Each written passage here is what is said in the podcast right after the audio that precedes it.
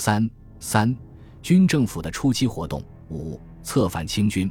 张彪逃到汉口刘家庙后，仍拥有一部分兵力，构成对武汉的直接威胁。十三日，军政府以黎元洪的名义写信给张彪，劝他反正，遭到拒绝。同日，军政府又派人运动辎重营清军，也未成功。其后，黎元洪两次写信给他的老师清海军提督萨振兵。二十日信中，黎真实的叙述了自己被逼任都督的经过。其实枪炮环列，万一不从，立即身首异处。洪只得全为应允。他以起义以来的进展说明，以四万万同胞与数千满族竞争，以方兴之民国国民与运进之满清抵抗，事迹大有可为。他力劝萨镇兵归顺革命军。这封信反映了形势发展对黎元洪的影响。六，安定社会秩序。起义后不久。军政府就组织演说队，派人沿街演说，安定人心。同时，颁布了严格的纪律，继行赏令之后，十六日又颁布军令八条，规定军队中上自都督，下至兵夫，均一律守纪律，违者斩，擅入民家，苛索钱财及私行纵火者斩。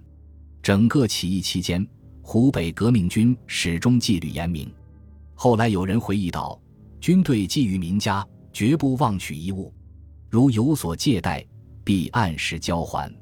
生米金油之类，请其勿用交还，亦必坚决偿还。至于买卖，则公平交易，不见强买乐卖的行为。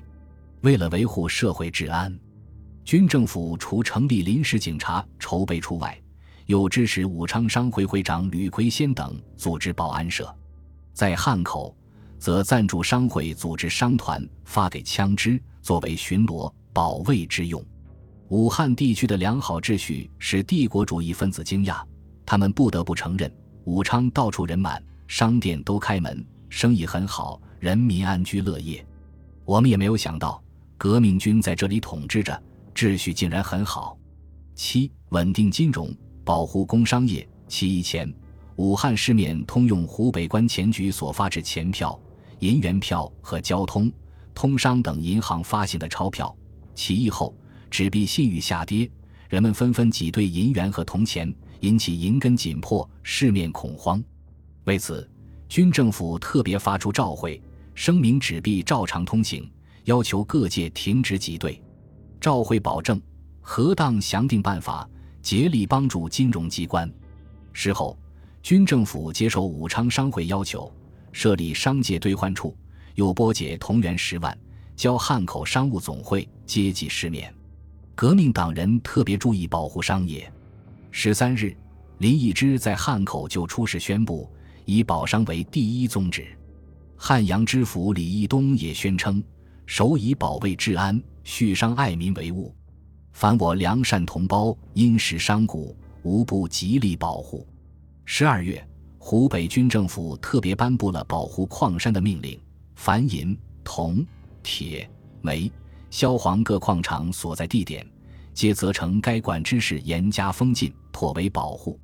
一九一二年春，专门成立实业部，以同盟会员李四光为部长。由于革命党人的正确政策，湖北军政府得到了汉口和武昌商会以及汉阳商团的积极支持。汉口各团联合会正干事、回族商人马中继，并参加了军政府，任交通部部长。洋甲战争中，汉口商人购办军需、供给粮饷，出力不少。八、招纳人才，为了延揽各方面的人才，接待投效人员，军政府于十二日晚成立招纳处。十三日下令，无论文武员变，有一技之长，即送服委用。至十五日，投效人员即达四百余人。同日改名为集贤馆。总计起义期间，集贤馆共接待各方志士约万余人，其中有五千人分送各机关办事或资遣回省运动革命，有六千余人在馆外听用。留馆备用人员则经常保持五六百人之数。第一集贤馆容纳不下，又陆续开辟了第二、第三集贤馆。九，创办《中华民国公报》，起义后不久，共进会会员牟鸿勋即倡议创办一种报纸，定名为《中华民国公报》，十月十六日发刊，由张悦任主笔。出版简章称：“即以军政府之宗旨为宗旨，大要以颠覆现今之恶劣政府，改建共和民国为主义。”它是湖北军政府的机关报，也是军政府的主要宣传工具，以发表军政府的文件、公告为主，也发表部分新闻、评论和文艺作品。十一月五日，曾以中华民国大总统孙的名义发表布告，号召大汉同胞群策群力。复仇报国，但是从全面看来，他对同盟会和孙中山宣传不多。后来更发展为孙武一派的派报。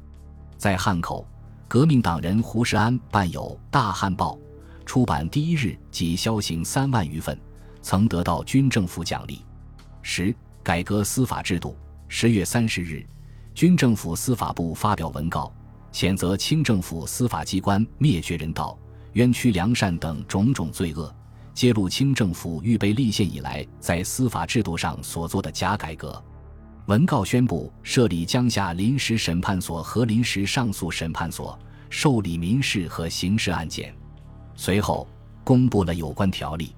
江夏临时审判所暂行条例第一条称：本所为图司法独立，特提前办理，以为各属之先导。第四条称：本所民事。刑事两庭均用合议制组织。第十三条称，除特别事件外，诉讼之辩证及判断之宣告均公开法庭行之。条例的有关规定具有鲜明的反封建特色。十一，制定《鄂州约法》，宋教仁随黄兴到鄂后，即埋头起草《中华民国鄂州约法》。十一月九日，由军政府公布，共七章六十条。总纲规定，鄂州政府由都督、都督任命的政务委员、议会、法司等部分构成。人民章规定，人民一律平等，有言论、著作刊行、集会结社、通讯、信教、居住迁徙、营业、保有财产、身体、家宅等自由。有诉讼于法司、陈请于议会、陈诉于行政官署、人官考试、选举及被选举等权利。都督章规定，都督由人民公举，任期三年，连任以一次为限。议会章规定，议员由人民中选举产生，议会可以向政务委员提出调陈、质问，要求答辩或弹劾，可以受理人民的陈请，送交政务委员。这部约法在中国历史上破天荒地承认了人民的民主、自由权利。把资产阶级地方共和政权的设想用法律形式确定下来，对促进人民在政治上的觉醒有巨大意义。它是以后南京临时政府颁布的临时约法的蓝本。湖北军政府在革命大风暴中诞生，是开天辟地的新事物。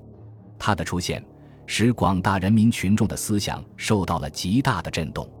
过去被视为无上尊严的君主专制制度崩溃了。